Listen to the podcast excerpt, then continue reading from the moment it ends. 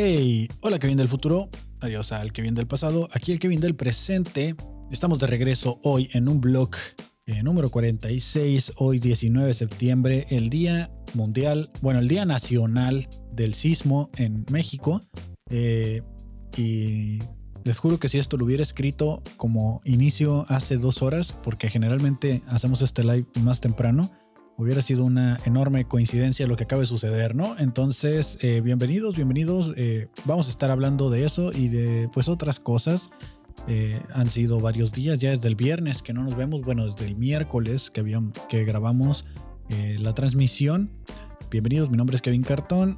En Guadalajara también tembló, dice, y no me di cuenta. Pues mientras no tiemble en Tijuana, porque fíjate que Tijuana dicen que es centro de Ah, ¿cómo se le dice? Ah, de temblores también. Ah, se me fue el nombre en este momento, pero lo tenía. Lo tenía en la cabeza porque ahorita estaba hablando con un amigo que estaba aquí conmigo en el estudio le estábamos hablando de que aquí en Tijuana también es eh, pues como un lugar para temblores. Es como centro sísmico, no, se me olvidó el nombre completamente. Pero eh, pues, esperemos que, nada de eso pase y si pasa, esperemos que no sea durante esta transmisión porque eh, mi plan de evacuación es hacer lo siguiente en la silla y me, meto abajo de la, de la mesa. Ese es mi plan, doblar la silla hasta atrás y meterme abajo de la mesa y esperar a que vengan y me rescaten. En caso de que se necesite, ahí voy a estar, ¿no? Y pues eh, sí, eh, no me conecté el viernes, una disculpa a los que estuvieron esperando el blog del viernes, pero no me conecté porque pues era puente. Era puente y eh, decidí tomarme el día. Vine a hacer unas cosas, subí un episodio, bueno, el episodio de mis amigos con Amistad Maldonado eh, lo subí, lo publiqué. Bueno, ah, me equivoqué, la cagué. Después de 8 horas de render me di cuenta que no le había puesto una imagen y tuve que volverlo a hacer y por eso se acaba de publicar el día de hoy. Entonces, si ustedes son seguidores de ese podcast, ya está arriba, ya está al aire. Sale cada 15 días, salió un poquito más tarde esta vez, pero ahí está ya en el canal. Y el viernes me fui a Ensenada, me fui a Ensenada, a, dije voy a aprovechar el puente y voy a irme a donde nadie piensa o a donde nadie tiene planeado ir, ¿no? A la playa, claro que sí. De este, pero eh, spoiler alert, eh, toda la gente andaba allá. Y cuando llegué me di cuenta que era porque estaba el evento de la Baja 400. Si ustedes no saben qué es la Baja 400, pues básicamente es donde la gente eh, con dinero y buchones van y presentan sus carritos de carreras, esos que arreglan para correr en el desierto tipo racers. Y pues estaba como el evento de precalificaciones o algo así. Entonces estaban ahí estacionados los carros, todos están mostrando sus carros, todo muy chido, había banda, en cada uno de los carros tenían como su banda de norteño ahí tocando y pues mucha gente pisteando en las calles y todo. Entonces pues nomás fui, comí, eh, lo pasé chido, me la pasé a gusto y me regresé. Y ya, no hicimos mucho el viernes, fue más el tramo de manejar por la carretera, por toda la... Eh, toda la la que va por la orilla del mar, que se me acaba de olvidar también el nombre. Hoy, ¿qué está pasando? Eh? ¿Traigo mala memoria o qué está sucediendo? Eh, por la escénica, la, carretera escénica que va por toda la orilla del mar hasta Ensenada. Y pues eh, eso fue lo que hicimos el viernes, por eso realmente no grabé. Fue, fue más que nada de que, ay ya, yo también tengo derecho a tomarme un día libre, o sea, la neta es que no descanso nada. Y me la pasé jugando Pokémon después en Nintendo, ¿no? Me la pasé jugando el epicentro. El epicentro, eh, es, no, epicentro pues es donde inicia el temblor, ¿no? A lo que me refería de que Tijuana es como una zona sísmica, pero no, no recuerdo si tiene como una palabra clave o científica que se refiera a eso. Entonces eso era lo que me quería referir. Igual epicentro es como donde inicia el temblor. Después de eso, eh, el sábado pues nomás vinimos a grabar y de nuevo me regresé a mi casa, me la pasé jugando Nintendo. Tenía muchas ganas de jugar Pokémon, o sea, tenía muchas ganas de jugar, de agarrar el Nintendo y tirarme a la perdición ahí. Y, eso fue lo que hice. Agarré el Nintendo el sábado y me puse a, jugar toda la tarde mientras se renderizaban estos videos que tardan como 10 horas. Eh, porque duran aproximadamente una hora y los grabo en 4K y es como mucho pedo. Entonces me puse a jugar, me la pasé bien, me quedé enviciado porque hoy quería seguir jugando, pero pues hay que trabajar. Y el domingo tuvimos el show en Teorema que por cierto, yo les había dicho que iba a tener show el viernes en Plaza Pabellón, pero cancelé. Cancelé porque pues tenía compromisos que cumplir y, de este, y no fui al show, lo cancelé. De todas maneras creo que no se puso tan chido o algo así me dijeron. Y pues, eh, sorry, si alguien fue, que realmente lo dudo, de los que invité, pues eh, sorry si fueron. Pero al que sí no fallamos fue el del domingo en Teorema. Eh, donde me tocó ser host y presentar a diferentes comediantes. Estuvo bastante cool. Eh, me gusta mucho porque te subes como, bueno, yo me subo con esas, esa mentalidad de a perder, pero si te va chido, pues te sientes muy bien, ¿no? Y si pierdes o si te va mal, pues no te sientes tan mal, ¿no? Antes de eso, eh, estuve, había un show de tacos varios en una plaza, por, en Plaza Galerías, porque según era como una fiesta de emprendedores o un convivio de emprendedores o una feria de emprendedores. Y nos habían dado un espacio para hacer comedia y resultó que cuando llegamos, eh, bueno, yo fui nomás con mi cámara porque tenía ganas de tomar fotos. Últimamente he estado teniendo como muchas ganas de, de fotografía y todo este rollo. Y desde dije, ah, pues voy a ir a, voy a, fotografiar a, mis compañeros haciendo su show y vamos a ver qué pasa, ¿no? Vamos a ver qué pasa. Y cuando llego me dicen, qué bueno que llegaste porque necesitamos a alguien que tenga comedia limpia. Alguien que pueda hacer por lo menos unos 20 minutos de material limpio porque hay familias. Y al parecer la plaza es un poco panista, es un poco eh, pro vida. Entonces los chistes que traemos y comentarios que traemos en nuestras rutinas pues no les va a gustar a la gente, no les va a gustar esta comedia que traemos. Entonces, ¿te quieres subir, Kevin? Me dijeron. Y fue como que arre, arre, pues me subo, no hay pedo. Eh, la verdad es que no iba preparado para hacer una rutina de tanto tiempo. ni, siquiera estaba mentalizado, tenía, no llevaba un set list, o sea, no, no iba preparado como normalmente uno se prepara para dar un show. Pero dije, va, pues me, me subo, me animo. Entonces me dijeron, va, ahorita nos vamos a subir, vente para acá, me llevaron al escenario.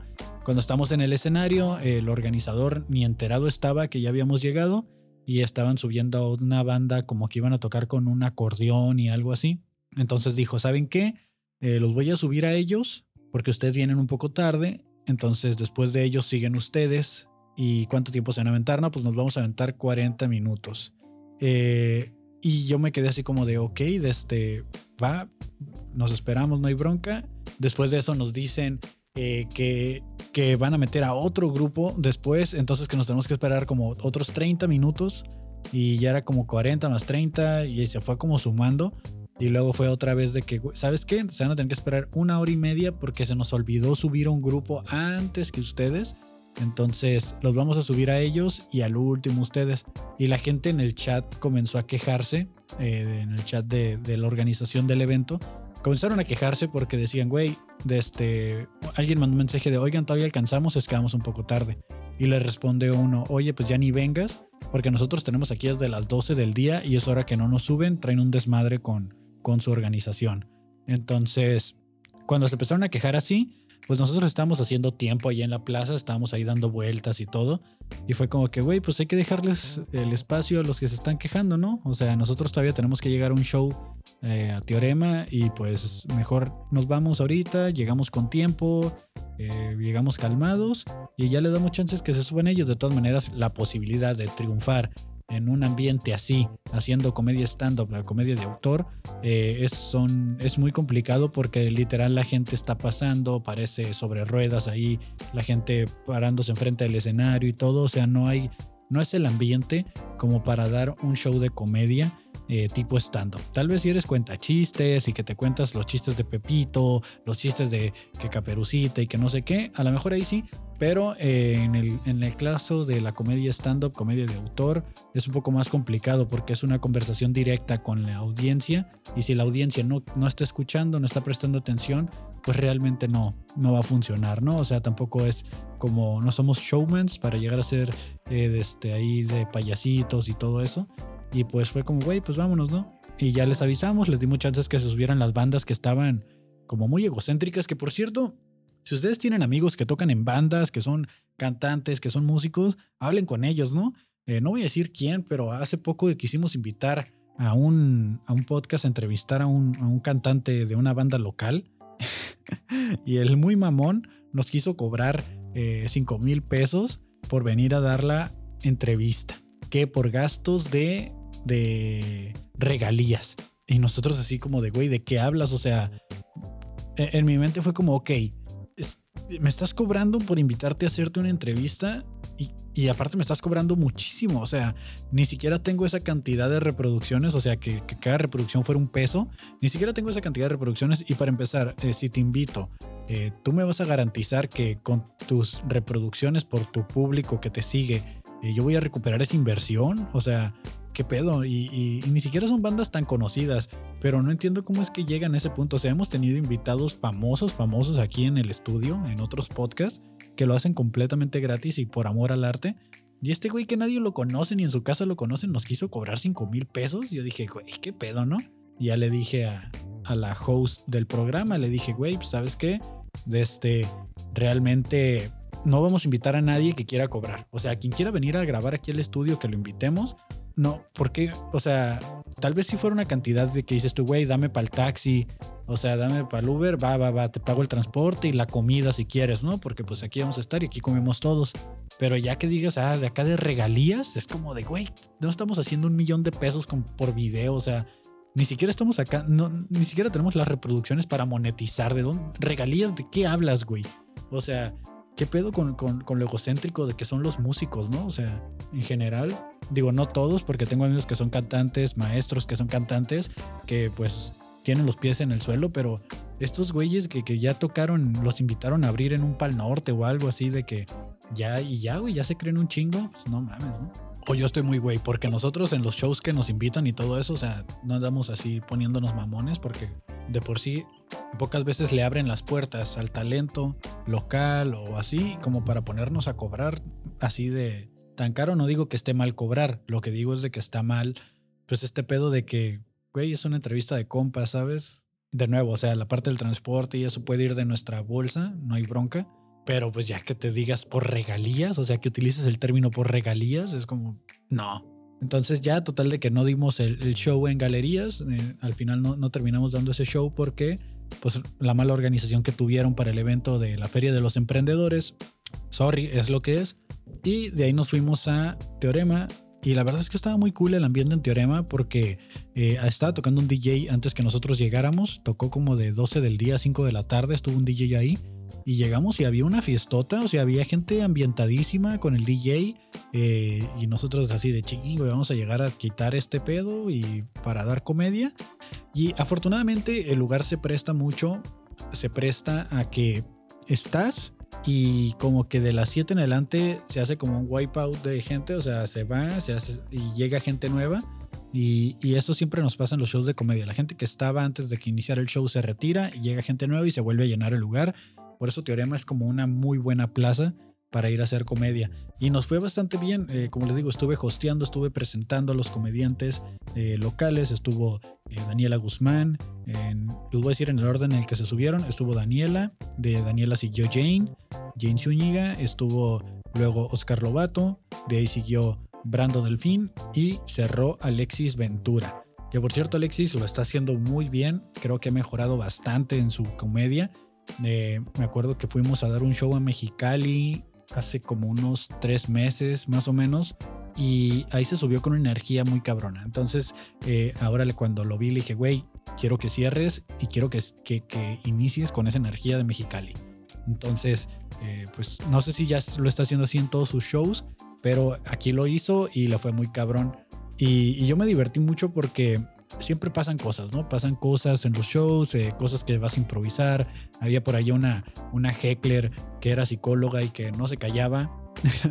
y, pero eran estas hecklers o gente que está molestando en el show, pero, pero que no lo hacen en mal pedo, ¿sabes? O sea, que, que están como apoyando lo que estás haciendo. Dices un chiste y te lo contesta. O sea, y va, va como que lo está disfrutando mucho el show, pero lo está disfrutando mucho en voz alta, ¿sabes? Entonces sí, como que para algunos comediantes fue incómodo, otros lo aprovecharon como parte de su rutina. Y al final del show, pues sí, sí nos acercamos así como, hey, ¿qué onda? Hey, gracias por venir, sorry ahí, lo que te dijimos es en cure y que no sé qué. Y ya nos dicen, no, hubieran, me hubieran jodido más, ¿no? Hubieran, hubieran chingado más. Y es como, pues sí, pero ya tú ya estabas chingando mucho. Y, y ese, e, ese tipo de gente que, que se la pasa muy chido es la que vuelve, es la que te sigue en redes, la, o sea, yo sé que a lo mejor los demás ya están como, ay, no se calle esta tipa, pero se estaba divirtiendo al final de cuentas, creo yo. Y eso es lo importante de que había gente, siempre inicio mi, mi, rutina o los shows preguntándoles quién tuvo una semana culera, ¿no? O sea, quién tuvo una semana chida, quién tuvo una semana culera. Y lo que les digo es, güey, aquí venimos a divertirnos, venimos a reírnos, a olvidarnos de que tuvimos esa semana chafa eh, y, a reírnos de la desgracia. Entonces creo que la gente que levantó la mano cuando dijo que había tenido una semana culera y que me dieron sus motivos por los cuales habían tenido esa semana, yo los miré durante todo el show divirtiéndose, eh, riéndose, y creo que al final de cuentas eso es lo que paga, ¿no? De que tú dices, mira, ellos tuvieron una mala semana, tuvieron una mala semana, pero se están divirtiendo, se la están pasando chido.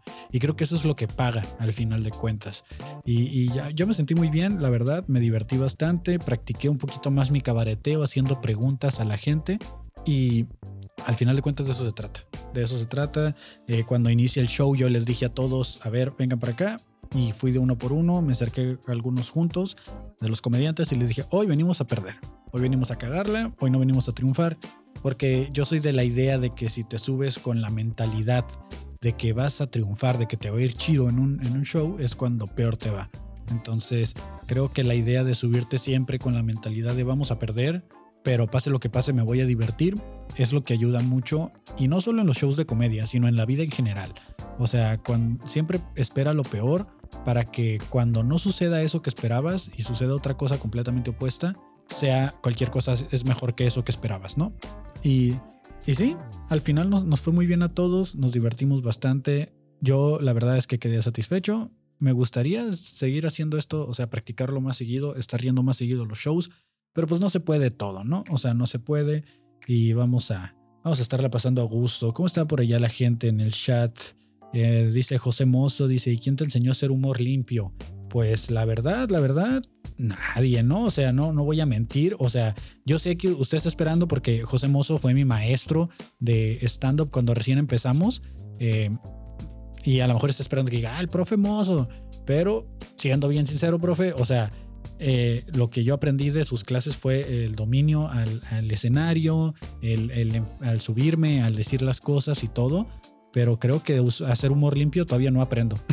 Por eso lo digo, porque todavía no tengo humor limpio de este, eh, en cuanto a la comedia de autor. Si hablamos de chistes blancos, como de Pepito y de eso, pues sí, ahí sí le doy el crédito. Pero lo que es el humor blanco o limpio en mi comedia, apenas lo estoy trabajando porque es algo que todavía no aprendo.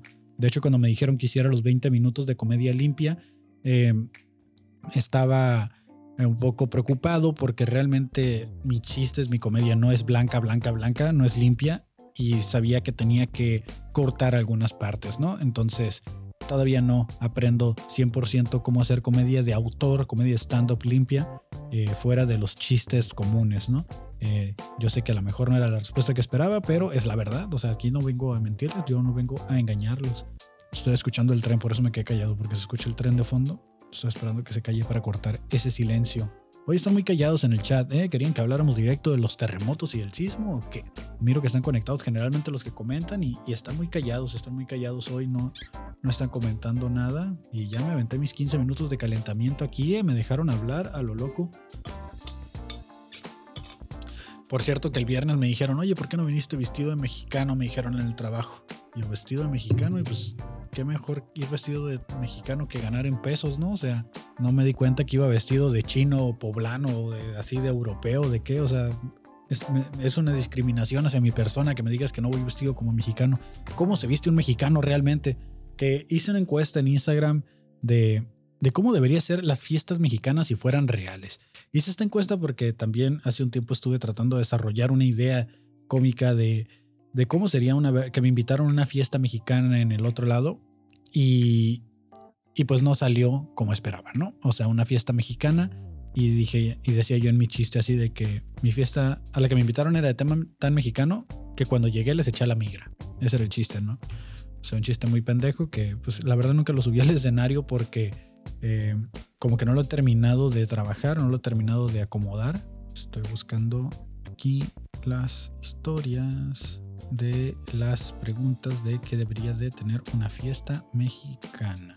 Y ya no me aparece. Bueno, eh, les pregunté en... Lo curioso es que los trajes típicos es el outfit menos típico. Sí, eh, te querían de sombrero y botas. Sí, fue lo que yo pensé. O sea, debería de haber llegado aquí como Speedy González o qué pedo, ¿no? O sea, con, con un poncho y un sombrero. O, o, sea, ¿por qué no me dices, ¿por qué no te viniste vestido de revolucionario? O sea, en lugar de mexicano, de mexicano voy todos los días. Qué mejor que, ya, bueno, ya lo dije, ¿no? Lo de ganar en pesos, o sea, desde la última vez que me desperté, había frijoles en, el refrigerador, o sea, ¿qué, ¿qué, más vestido que mexicano que eso? Y, ¿Cómo sería la vestimenta en el futuro de, de, ser un mexicano, no? O sea, si realmente tuvieran que definir, o sea, se, acaba la sociedad y vuelve a nacer la sociedad, o sea, ¿cómo sería? ¿Volveríamos a, los trajes de revolucionario? ¿O ya nos veríamos tipo Mad Max, así como, como con con equipos así de fútbol deportivo todo rayado y como con armaduras y eso, ¿no?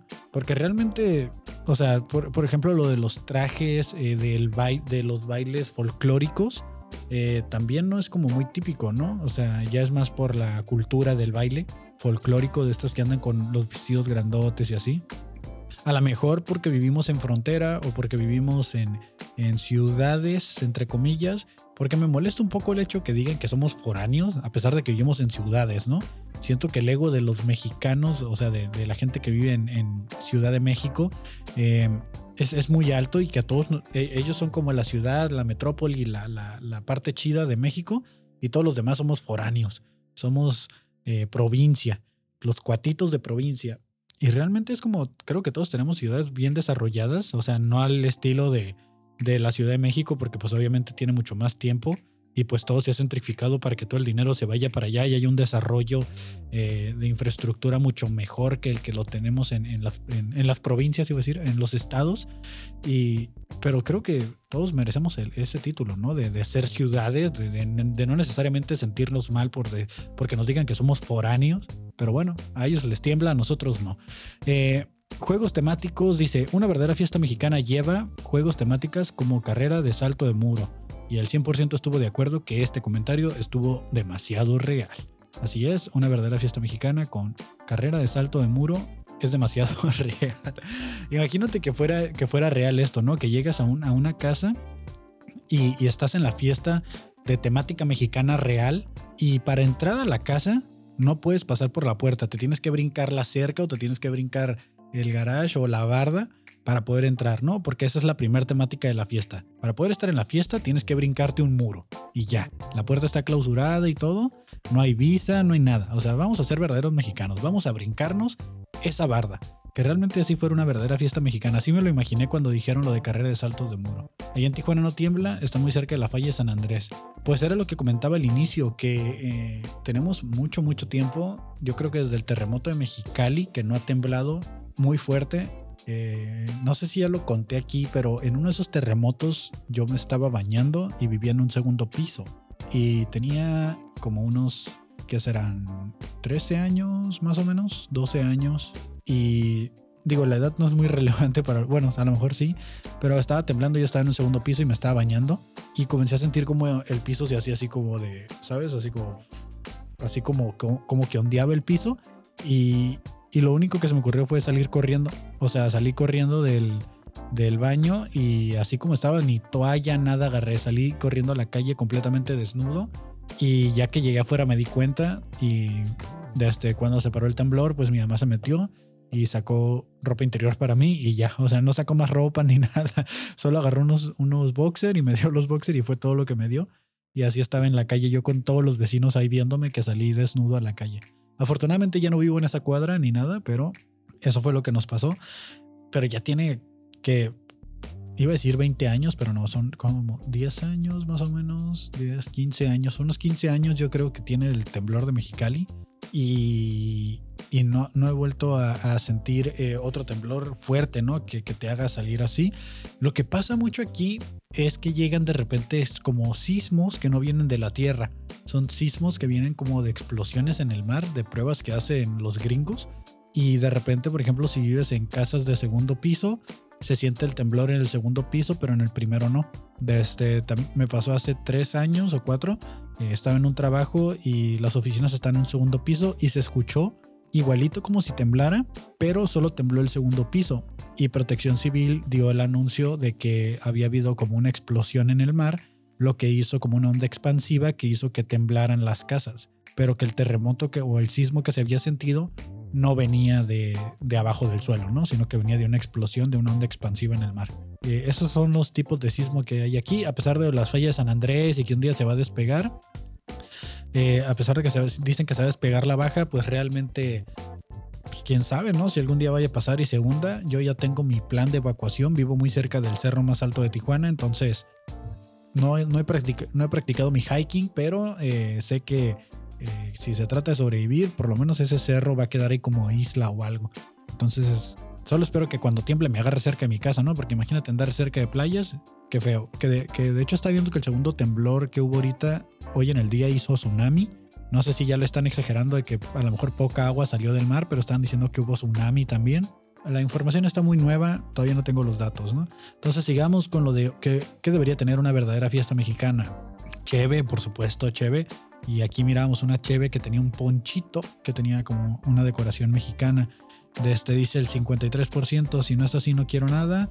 Eh, es más de mexicano pistear Tonayan, dice el 47%. Nunca he probado el Tonayan, pero eh, siento que si un día pruebo el Tonayan es porque ya mi vida no tiene expectativas, ¿no? Ya es como ya me rendí en la vida, ya no necesito más. Eh, chalupas y tacos dorados pusieron también en el chat. El 27% fue Team Chalupas y el 73% Team Tacos. La verdad es que yo no ubicaba las chalupas, yo pensé que era como tipo sopes. Luego miré que son como tipo guaraches y luego me perdí, ya no supe qué eran. Y solo chalupas me recordaban a la lotería, ¿no? porque pues la chalupa era como la tarjeta esa donde va una mujer en un, como una especie de kayak o algo así, que pues en teoría es una chalupa. Eh, una verdadera fiesta mexicana lleva violencia intrafamiliar ejercida por un tío. Eh, fiesta familiar sin pleito no es fiesta, dijo el 82% y el 18% dice hoy pierde mi tío. ¿Quiénes habrán sido? Eh? Ya no me deja ver quiénes respondieron eso, de que hoy perdía a su tío. ¿Alguien, alguien le iba a cantar tiro a su tío. Esperemos que ella sí haya ganado.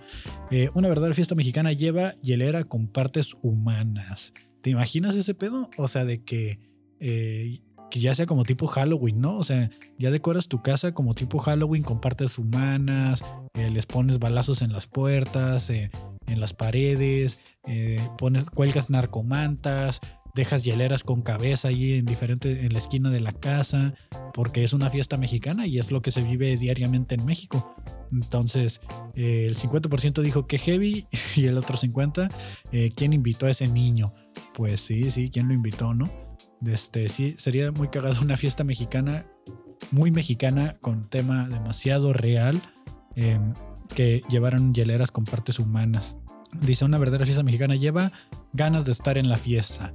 Eh, bastante importante, creo yo. La verdad, yo sería de los que eligió ganas de dormir. El 54% eligió ganas de dormir y el 46% eligió ganas de ir a la fiesta pues se dice en todo el mundo que México es de los países más felices, ¿no? Porque somos muy fiesteros, que nos gusta mucho andar ahí en el party, eh, para arriba y para abajo. Eh, no sé a qué mexicanos se refieren, yo creo que se refieren a los mismos mexicanos que se visten eh, como revolucionarios los 365 días del año, ese mexicano estereotípico que pues nosotros no ubicamos.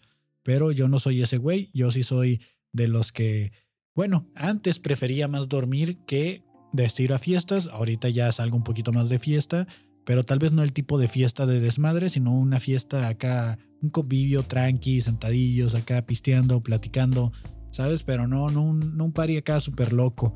Eh, una verdadera fiesta mexicana llevaría otros datos, claro, en este sexenio. Eh, cualquier cosa puede ser eh, puede ser eh, desestimada o puede ser eh, tirada abajo cualquier argumento con la frase yo tengo otros datos. Por ejemplo, ¿qué, qué probabilidades hay de que eh, tiemble dos años seguidos en la misma fecha o que tiemble cuatro veces seguidas dentro de un mismo rango de fechas? ¿Qué posibilidades hay de que exista la temporada de temblores? Pues los científicos pueden decir yo tengo otros datos o México más bien es el que dice eh, yo tengo otros datos, mientras que los científicos dicen eso es solo una coincidencia. En México decimos, pues bueno, yo tengo otros datos. El 62% dijo me canso ganso y el 38% dijo yo tengo otros datos. Ya repetí mucho esa palabra, ya dejó de tener sentido en mi cabeza. Y eh, creo que esas fueron todas las respuestas. Ah, no, lo de cada día, unas buenas frías. Eso, verdadera, eso lleva una verdadera fiesta mexicana. Aquí yo lo interpreté como Cheves. Después alguien me mandó mensaje y me dijeron que no se referían a eso, que era humor negro. Entonces eh, yo lo interpreté como Cheves. si ustedes quieren interpretarlo como lo otro, pues sí vivimos en un país eh, feminicida trágicamente, un país muy culero, donde pues esta es la realidad que estamos tratando de superar día a día con una lucha constante, ¿no? Y eh, una verdadera fiesta mexicana lleva tepache. A mí me tocó hacerlo en la primaria el 20%, ya duerme ese señor el 80%, porque esta fue una aportación de un señor, claro que sí. Eh, ¿A qué no le entendiste, Lucky Fela? ¿A lo de las frías? Dice, una verdadera fiesta mexicana lleva lo de cada día, unas bien frías. Cuando te mueres te enfrías. ¿Ya? Ok. Eh, dice, el 19 de septiembre tiembla porque en esa parte de la órbita hay un bache. Sí, yo también pensaba lo mismo. Eh, sí, es una buena teoría. Me gustaría creer que es como el, el, el engrane flojo, ¿no? Ahí el engrane chueco de, de la órbita. Pero eh, el rango de, de, temblor está entre o el 9 de septiembre o el 19 de septiembre. Perdón, 7 de septiembre o 9 o 19 de septiembre. Y puede ser, no sé, puede ser que sea como realmente la, la medición de las vueltas al, Sol no son 365 días exactos, ¿no? Por eso tenemos años bisiestos para compensar ese punto 25 que perdemos cada año. Entonces al, cuarto año de este, se recupera ese día que se pierde, ¿no? Entonces realmente el, tiempo es una composición, porque quien dijo, güey, aquí es enero y aquí inicia el año y desde cuando volvemos a llegar aquí vuelve a ser enero, ¿no? O sea, ¿cómo sabemos que la órbita empezó ahí y que no íbamos a la mitad? A lo mejor este es el, año nuevo, ¿sabes? A lo mejor realmente aquí es donde la órbita se vuelve a conectar y vuelve a agarrar aviada. Por eso es como el, el golpecito, ¿no? Donde mete el clutch, mete el cambio para iniciar así otra vez la vuelta. O sea, ¿quién realmente determinó que, ah, aquí empezamos el año? Aquí, a partir de ahorita, aquí empieza a correr el calendario. O sea, ¿quién determinó eso? O sea, ¿realmente el calendario empezó un primero de enero? ¿O dijeron, bueno, a partir del año que viene, pero qué es un año? Ah, mira, ahora tenemos esta regla que eh, cada 365 días se va a ir sumando un año para saber cuánto tiempo hemos vivido. O sea, cómo se festejaban los cumpleaños antes de tener un calendario. Por eso a lo mejor la gente vivía más porque sus calendarios eran de, de tres meses actuales y cada tres meses cumplían años. Bueno, no, porque eh, como nacían cada nueve meses, a lo mejor sí era más... ¿Cuál será el calendario más chico, no? O sea, podríamos poner el año bueno en el afelio o en el perihelio. No, carnal, ahí sí me agarraste, pero lejos, ¿eh? O sea, voy a tener que buscar qué es el afelio. Espero que no sea nada eh, triple X, porque sí suena como un fetiche medio raro, ¿no? a mí me mueve el afelio. creo que iba sin H, my friend. El afelio es el punto más alejado de la órbita, ah, ok, del planeta alrededor del Sol. En el opuesto de él, ah, ok. Y el perhelio sería el punto más cercano. Ah, sí, pudiera ser así. Digo, si ya está determinado, si ya se tiene un nombre, pudiéramos hacer que ese fuera el primero de enero y que a partir de ahí comience a correr la fecha. Que ahorita le pongan pausa a todo, ¿no? O sea, vamos a esperar a llegar a ese punto y que empiece a correr el año nuevamente. ¿Te imaginas qué desmadre sería? Si con el cambio de horario se nos, nos, nos... Porque esa es otra. ¿A qué horas? Bueno, creo que las horas sí es como un poco más sencillo de medir, ¿no? ¿A qué horas son las 12 del día? Pues cuando el sol está en su mero mediodía y tardaba 24 horas en volver a llegar a ese punto. ¿Cómo determinaron cuánto era un segundo? ¿Cómo determinaron cuánto era un minuto? ¿Cuánto? O sea, sí hay muchas preguntas que se pueden responder si investigas en internet. Iba a decir sin respuesta, pero si las investigas ahí van a estar, ¿no? Que las voy a dejar para después porque pues este es el blog donde ya debería yo de haber llegado con información, no con estas dudas. Pero esto se trata también, dice. Todo era más sencillo cuando el calendario solo se dividía en dos, como los antiguos germanos lo hacían era mucho más sencillo todo. Pero no tenían Navidad, o sí. Quién sabe, ¿no? No me tocó vivir en esa época para saber si tenían Navidad. Pero qué pedo, ¿no? Qué pedo de que sí se estén repitiendo ahí el... Eh, alguien, alguien me mandó un screenshot y también me salió en Twitter de que empezamos en, en 9 y luego fue 19 y luego otra vez 9, luego 19, los, los temblores. Que también el, el temblor, el terremoto fue en Michoacán. O sea, la gente de la Ciudad de México lo está jalando como que les pegó a ellos porque pues por la coincidencia, ¿no? De que caigan en el mismo en el mismo día, pero fue en Michoacán, o sea, no fue en la Ciudad de México como ha sido en otras ocasiones. Que ahí está confundido. Yo pensé que había sido ahí. Dije, güey, pues si, si fue en la Ciudad de México, pues carnales que esperan de ahí, ya empiécense a mudar, ¿no? Pero pues si va a ser un terremoto que puede pasar en todo México, pues también, o sea, ya hay la probabilidad es un poco más de como una coincidencia que realmente algo que vaya a estar sucediendo repetitivamente en la misma zona. Porque si fuera ahí en la misma zona sí tendría como más sentido, pero pues ¿cómo no me dices que el año que viene se va a desplazar otro poquito más hacia un lado o hacia arriba y ya va a ser en el mar o le va a afectar otro estado o se va a ir al sur de Latinoamérica? Sí, creo que, que el estar queriendo jalar a que sea de la Ciudad de México para hacer más revuelo y todo eso, pues también no ayuda mucho, ¿no? Porque pues fue en Michoacán, en casi en la mera orilla. Estaba viendo ahí en el mapita donde pusieron el pin de que había sido, entonces sí está muy lejos de la Ciudad de México. Que no sé si se sintió hasta la Ciudad de México, que eso sería otra. Si se sintió hasta allá, pues ya es otra historia, ¿no? ¿Y qué tan lejos está también? Estuve checando. Ya vamos a ir a, lo que el algoritmo quiere que hablemos, ¿no? Porque les digo que este fue como en parte viernes y en parte lunes de bajón. Eh, les tocó, bueno, no les tocó. Eh, me tocó un video, aquí ver este video, ahorita se los pongo, de un señor que se ganó un auto eh, después de haber salido de un coma. Estuvo en coma y saliendo del coma en el que estuvo fue a comprar un boleto de rasca y gana y se ganó un carro. Entonces cuando un noticiero lo está entrevistando le piden que replique lo que hizo y el final te sorprenderá. Ya acá en nivel clickbait. Ahí está. Vamos a escuchar, ¿no? Si no, igual se los describo a la gente. El nombre de él es Bill Morgan. Mightn't survive this. I'm only 37, and at 37, I've got so much to look forward to. He didn't know it, but that included an engagement, a new job, the new car, and even more good luck when we asked Bill to reenact buying his scratchy ticket. I just won 250,000. I'm not joking. You're not, are you? I just won 250,000. O sea, eh, después de haber despertado del coma, como que empezó a tener una racha de buena suerte. Y, y cuando le piden que replique lo del boleto, el tipo se gana 250 mil dólares más, solo cuando estaba replicando el rasca y gana. Entonces el tipo está como que no se la puede creer desde de que de que se ganó otra vez y ya se había ganado el carro y aparte había encontrado trabajo rápidamente. Entonces, a lo mejor se le acumuló la suerte, ¿no? En el tiempo que estuvo en coma.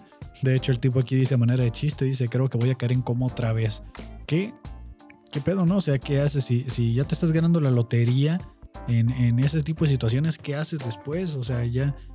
Porque cualquiera te diría, güey, cómprate un, boleto de lotería. Ok, él ya se compró dos y en los dos ganó. ¿Qué, más sigue después de eso? ¿Qué, qué, para qué más necesitas suerte si no es para ganarte la lotería? A ver, ¿para qué más se necesitaría suerte? ¿Para manejar con los ojos cerrados? O sea, que, que se descargue una aplicación de citas, ¿no? Que, que sea, no sé, Tinder o, algo y, y encuentra el amor de su vida de una vez. Eh, si se muere, se va al cielo. ¿Qué, ¿Qué, tan buena suerte tiene? O sea, ya que anda cogiendo y sin condón, ¿no? Para que, y, nunca sale embarazado ni, ni se enferma de, de, ninguna enfermedad de transmisión sexual ni nada. No sé, o sea, ¿para qué necesitas tanta suerte ya si, si, te, si estás comprando boletos de lotería y te estás ganando el dinero? No sé. No sé quería yo con tanta suerte.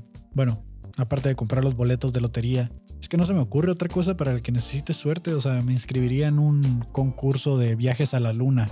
Puta, eso sí, eso sí, eso sí lo necesito. Pero bueno, la gente que tiene suerte y uno aquí haciendo blogs, haciendo podcasts. Que por cierto, no me han contestado, mandé un mensaje a unos compas que según van a venir a grabar mañana y pasado.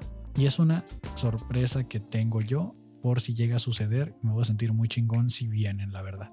Me salió un video de un tipo que se lo voy a poner y mientras lo vamos viendo, se los voy describiendo de qué es la situación, ¿no? ¿Qué fue lo que pasó? Resulta que a un niño de 10 años, creo, le quitaron el celular, lo castigaron sin celular y el tipo hizo todo este destrozo, todo este destrozo en la casa mientras no estaban sus familiares porque le quitaron el celular. Destrozó la tele, destrozó las mesas de vidrio, los sillones, o sea, destrozó las ventanas, y, la persona que está grabando está llorando porque destrozó toda la casa solo porque le quitaron el celular. ¿Qué haces en esos casos? Sobre todo porque creo que es en Estados Unidos donde no puede haber como una represaria real contra el niño. Digo, es tu hijo al final de cuentas. O, o lo vas y lo internas. ¿Hay como alguna correccional a lo que lo puedas meter o algo por, por lo que hizo? O sea, solo porque le quitó el celular. Eso ya es un nivel de adicción que está a nada de matar a alguien por el celular.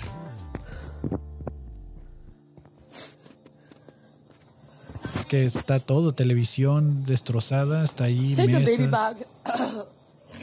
Hay una botella de alcohol en el suelo, no sé si tenga algo que ver. Hay un cuchillo, están las puertas, paredes, el baño. A la bestia, la taza del baño también la desmadró. El espejo.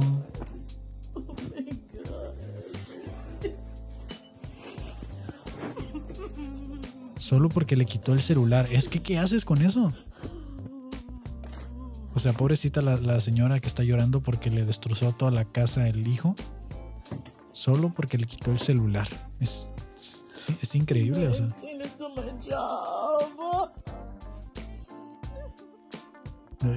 la laptop se la desmadró también del trabajo.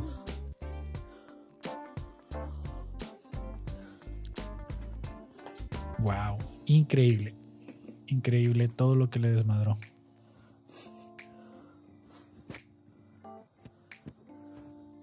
¿Qué haces en esos casos, no? O sea, ¿qué haces cuando, cuando, imagínate que te iba a pasar eso, que tengas un hijo y te haga ese desmadre en tu casa? Tienes que seguir viviendo con él, o sea, no te puedes deshacer de él. Tiene, tiene 10 años. Me, me, me causa como mucho ruido todo, todo, ¿sabes? O sea, y como, ¿qué pedo con, con... Yo, yo me acuerdo que cuando yo estaba chico, si yo hacía un berrinche o algo, era, era chinga segura, ¿sabes? O sea, te, te, te no podías, hay de ti que, que hicieras un berrinche, que tiraras algo porque te, te pegaban. Si hubiera sido este niño, ya no estaría en este mundo, yo creo. La verdad. O sea, ¿cómo le perdonas eso? ¿Cómo lo.? Es que ya es, es un demonio. O sea, alguien que haya hecho eso. No, no, no entienden que cabeza ya tiene como algún problema psicológico que tiene que ser tratado por algún especialista, internarlo en algún eh, programa de reinserción para menores Jamás, o sea, jamás, dice Luke, yo jamás pudiera haber hecho ese berrinche. Es que era algo increíble. O sea, 10 años tiene el mocoso y destrozó toda la casa porque le quitaron el celular. Puta, yo me acuerdo que cualquier berrinchito o algo, te, voy a dar motivos para que hagas berrinche y vámonos y te voy y no, o sea, y a qué punto estamos llegando en, en eso, o sea, con quién vives ya. O sea, ya ese niño ya no es un niño, o sea, pero bueno, vamos a pasar a cosas menos tristes vamos a escuchar aquí a, a Miguel Hidalgo, nomás para reírnos un rato. Realmente no hay mucho que comentar de esto, pero me dio mucha risa hace ratito que lo vi. Me oyen, me escuchan, me sienten hijos de la patria que les di la libertad. ¡Viva México! ¡Tiki, tiki, tiki, tiki! Ellona, ¿eh? Ella, Ellostrona. Claro que sí. Esa es la actitud que queríamos el viernes, ¿no? Yo así llegando al trabajo cuando me dijeron, ¿por qué no vienes vestido de mexicano? yo, tiki, tiki, tiki, tiki. Claro que sí. Aquí andamos dándole con todo. Yo mexicano 100%, ¿no? Qué, qué bonita representación. la verdad. Y se me pierden los comentarios todo el tiempo. Acá los voy a poner a un lado. Y aquí tenemos una... Un, es, es un video un tanto violento, así que eh, véase bajo su propio riesgo. A partir de este momento se los aviso. Porque eh, eh, tiene, tiene un, un final inesperado medio extraño. Así que véanlo y juzguen ustedes, ¿no? Voy a acomodarlo nuevamente. Le voy a bajar el volumen porque escuché que estaba muy fuerte. Para empezar, creo que esto era una transmisión en vivo de Facebook. No hay contexto, no hay contexto, no explican qué pasa. Hay un sujeto tirado en el piso, lo escribo para la gente de Spotify. Lo están pateando en la cabeza por algún extraño motivo. La gente solo está viendo. Hay gente platicando en un negocio como si nada estuviera pasando. Se levanta el sujeto del piso, el que lo está pateando no se cuenta, le da una pedrada y desnuca a dos güeyes con una pedrada en la cabeza. Y ahí quedan tirados y nadie hace nada. O sea, nuevamente nadie sabe qué está pasando. Por, por la actitud de la demás gente quiero creer que estaban como todos ebrios o como que algo estaba sucediendo, porque nadie se mete, nadie dice nada, no hay gritos, no hay pelea, no, no, no, no hay un contexto tal cual, ¿no? O sea, y, las patadas que le están dando con la, no es con la punta del pie, es con la palma del guarache. Y ahí se desnuca a dos güeyes. La neta es que el vato al que le dan la pedrada a la primera sí cae en calidad de costal y, y, ni siquiera se escucha que estén gritando algo. O sea, de todas maneras creo que el idioma no lo entendería, pero, pero qué pedo, ¿no? O sea, yo no lo vi venir. O sea, el del suelo, ¿cuánto tiempo tuvo que fingir? No es el mismo niño que destrozó su casa. A lo mejor, ¿no? Lo agarraron ahí. lo agarraron y lo estaban destrozando. Pero, o sea, yo me pregunto, el güey que estaba en el piso, estaba fingiendo, le estaban pateando la cabeza y estaba fingiendo que estaba inconsciente para que cuando el otro se descuidara, pararse en chinga y, y, toma, y dar esa remontada y, así como mm, double headshot, ¿sabes? O sea, le- doble, doble, doble pedrada. O sea, mírenlo nuevamente.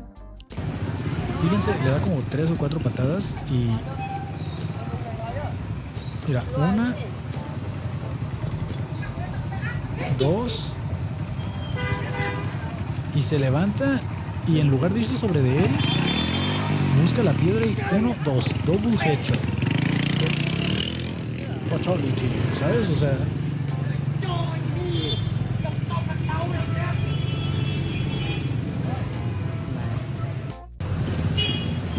Está muy extraño. Pero. Yo, yo me pregunto cuánto. Cómo, cómo tuvo esa fortaleza o qué tan drogados o borrachos estaban para, para poder fingir que, que las patadas no le estaban haciendo y tomar y dar esa remontada. Tiembla en México, sismo de 7.7 dice, pero dice México. ¿Por qué no dice Michoacán? Dice México. Eh, ok. El, el- el viernes me mandaron. Uy, hay videíto y todo. Eh, me mandaron unas fotos de el Starlink que iba pasando por cierto estado. Y pues miran todas las lucecitas en el cielo. Y también me salió un video después de una, una nave espacial medio extraña. Que no sé si ya salieron a desmentirlo o qué fue lo que sucedió, pero aquí están las fotos, las vamos a ver ahora. Porque la neta, a mí me gusta creer mucho este pedo. Y vean nomás ustedes, eh, llegaron esas fotos que son como de, de aliens, que estaba como una nave que estaba como flotando medio extraña. Y pues también hay un video que alguien decía que era una, una perilla de una estufa o algo. ¿Está flotando? y baja. ¿Pero está flotando? ¿Qué es eso? Nunca había visto esto así. No, yo tampoco. Es que la luz se mueve. No, no, no, no, no, no. Pero no. los platos no se mueven, mira. Exacto, ya mira. Y la luz está más fuerte. No, no. Creo que fue en Guadalajara no, donde salió lo de las luces que dices. Sí, me lo mandaron para que lo checara el viernes, pero ya miré que era lo de Starlink. Está bajando. Ya está bajando. ¿Ustedes qué creen que sea real esto? ¿O está arreglado? Eh, para los que no están viendo, pues básicamente es como un trompo que está en el aire, una especie de platillo volador, y tiene unas lucecitas que le están dando vuelta alrededor. Que si me lo preguntas a mí, eh, yo creo que estos serían como los drones. O sea, no creo que sea una nave espacial, creo que es como un dron que mandan los alienígenas o algo así, ¿no? Como para, para estudiarnos. a me miedo esto. Forma, parece un círculo, parece. No se mueve, está estático en el cielo, se ve ahí como... Está bajando. Ya está bajando. la- Yo también, la, la, la reacción de la gente no me suena tan, tan real. Pero pues ahí está, ¿no? Ahí estaba el fenómeno ovni. Hay quienes dicen que era una parrilla ahí de una estufa encendida. De este. Y pues hay más gente aquí poniendo. poniendo videos y memes. A lo mejor es la campana de Hitler. Hay gente que dice que puede ser la campana de Hitler también. Pues quién sabe, ¿no? También salió un video la semana antepasada de una nave más o menos así parecida el día que se murió la reina Isabel, de este, que estaba por ahí también fue grabada en México. ¿Quién sabe por qué en México está viendo más avistamientos? Bueno, a lo mejor es de los que nos enteramos por vivir aquí. Y de este, pero siento que ha habido muchos avistamientos en los últimos meses, cada vez más. Que también parece uno de los de las maquinitas de feria, ¿no? A lo mejor pusieron un teléfono de cabeza y está muy lejos y están haciendo alguna prueba así con alguna máquina de feria. Se ve muy bonito.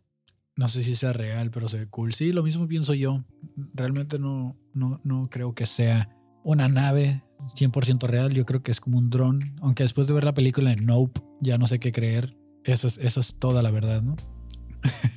Ah, quiero, que, quiero que miren este video y solo reaccionen, ¿no? Yo no voy a decir nada. Si ustedes notan algo extraño, me dicen en los comentarios.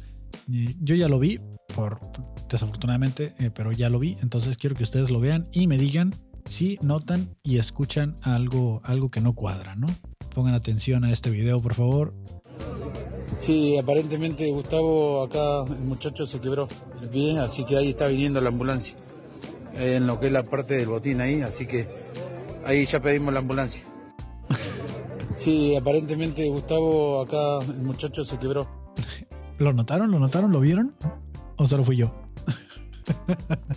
Les voy unos segundos para ver si lo notaron o lo vieron. Básicamente eh, hay un muchacho tirado en el piso que eh, estaban jugando fútbol y el narrador dice, aparentemente se quebró el pie, pero el pie lo tiene como en otra parte. O sea, aparentemente, pero ya ni le encaja el pie donde debería de ir. ¿Cómo, cómo es aparentemente? ¿Sabes? Se lo quebró, solo no necesitas ser científico para darte cuenta que ese pie no está donde debería de estar. Y punto. No es aparentemente, es se lo quebró, amigo. los mejores reporteros son los narradores de deportes. no es aparentemente, sí, sí se lo quebró bastante fuerte. Y hablando de gente que, que, está fingiendo mientras lo golpean y aguantando los chingadazos como el vato de hace rato, salió este video nuevamente de Nueva York, porque Nueva York no es un lugar real. Ya últimamente me salen muchas notas de que Nueva York no es una, un lugar real. Y esta parte del video quiero aclarar que está sacada de contexto. Les voy a dar contexto al final. Pero quiero que observen lo que sucede con esta gente que se está peleando en un McDonald's de Nueva York. Vamos a acomodar esto para que lo vean. Just Another Day in New York.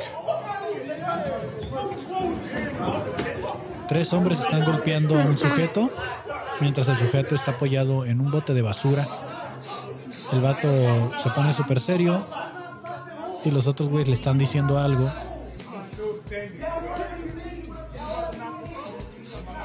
Parece que el sujeto se va a retirar cuando decide que va a sacar algo de la mochila.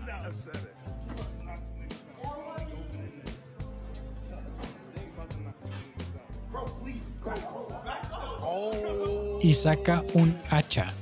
Un hacha como con marro. Y empieza a destrozar mesas y todo y empieza a atacar a la raza que lo estaba atacando él primero.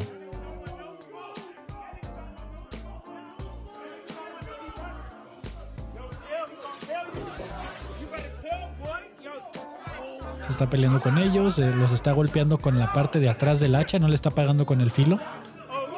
Desmaya a un güey de un chingadazo. Le un zape.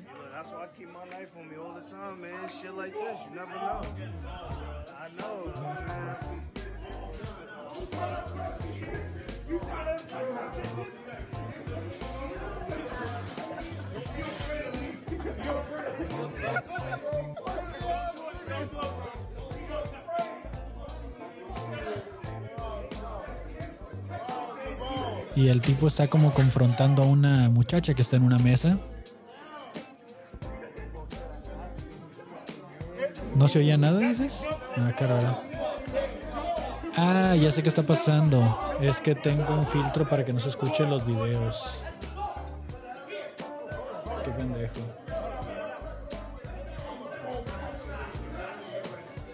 Sí, ahí se va a escuchar ya. Qué estúpido. Este, bueno, pero yo sí lo estoy grabando. Bueno, aquí en el video ya se los narré casi todo lo que estaba sucediendo. Eh, Exploitation 24 Hours. Claro, el, el, vato traía su hacha encantada ahí de, con los encantamientos de Minecraft, con eh, Fuerza 3, eh, Incendio 4 y, Repelente 2, ¿no? Así, y Fortuna. Fortuna también la traía el, hacha. Y eficiencia, porque desde un chingazo rompía todo. Rompió las mesas de un chingadazo. ¿Sí, sí notaron eso? Que de un, eh, a pesar de que es un hacha, de un golpe le rompió las mesas. Eh, pero el contexto real de todo esto, deja ver si, aquí en este mismo aparece el, otro video. No, ya no, ya no está aquí. Eh, lo busqué y lo que sucedió fue que el muchacho trató de coquetearle a la muchacha con la que se ve que está al final hablando y de este con esa muchacha con la que está hablando y la muchacha lo rechazó. Es lo que decía el contexto, que le dicen, no, como no me interesa, lárgate o algo así. Y estos tipos que iban con ella se pusieron como a la defensiva a tratar de defenderla de él, porque este tipo estaba como muy insistente con ella.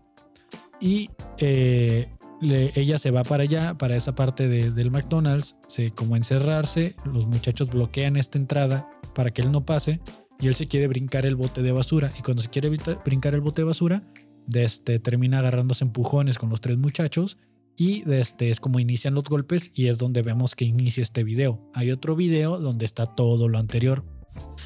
Y realmente aquí te hacen ver como que ellos tres agredieron a él y luego se llevan su merecido de que él se aguanta los chingadazos y saca el hacha, pero realmente eh, todo sucede porque este tipo estaba acosando a la muchacha y esos tres güeyes defendieron a la muchacha. Entonces, por eso es importante el contexto, porque si no, todo parece indicar que él solo estaba actuando en defensa cuando realmente él atacó primero y ellos están defendiendo a una muchacha. Al final se va, se retira y se, pues se, pierde, ¿no? Pero eh, sí, Nueva York es un lugar muy surrealista. eh, Nueva York no es un lugar real. O sea, es a lo que vamos con todos estos videos. y, y ya, eso es todo lo que traía por ustedes. Ya, ya me aventé una hora. Vieron que se filtró el, los trailers de, bueno, un gameplay del GTA. Al parecer fue el mismo hacker. eh, a lo mejor fue el mismo hacker.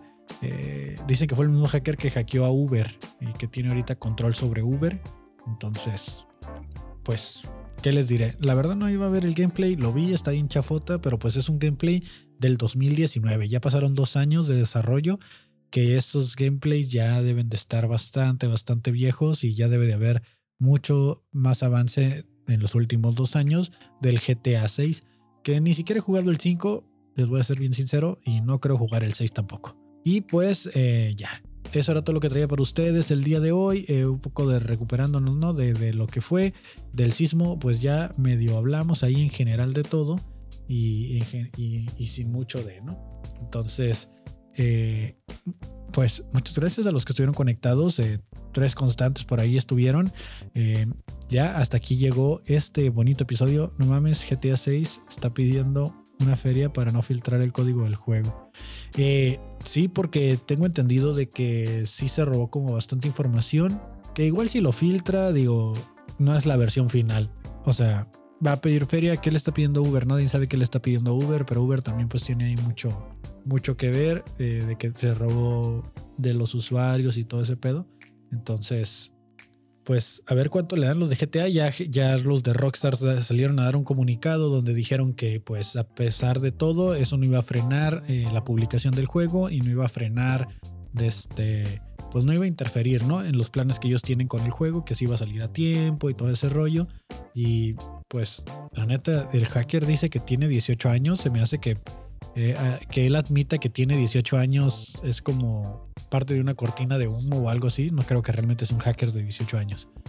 Pero pues a ver qué sucede, ¿no? Digo, muchas veces hacen, hacen este tipo de cosas para empezar a hypear a la gente y que la gente empiece a hablar del, del juego y que empiece a ganar valor en el mercado, que los inversionistas vuelvan a meter la feria ahí porque la gente está hablando de ello.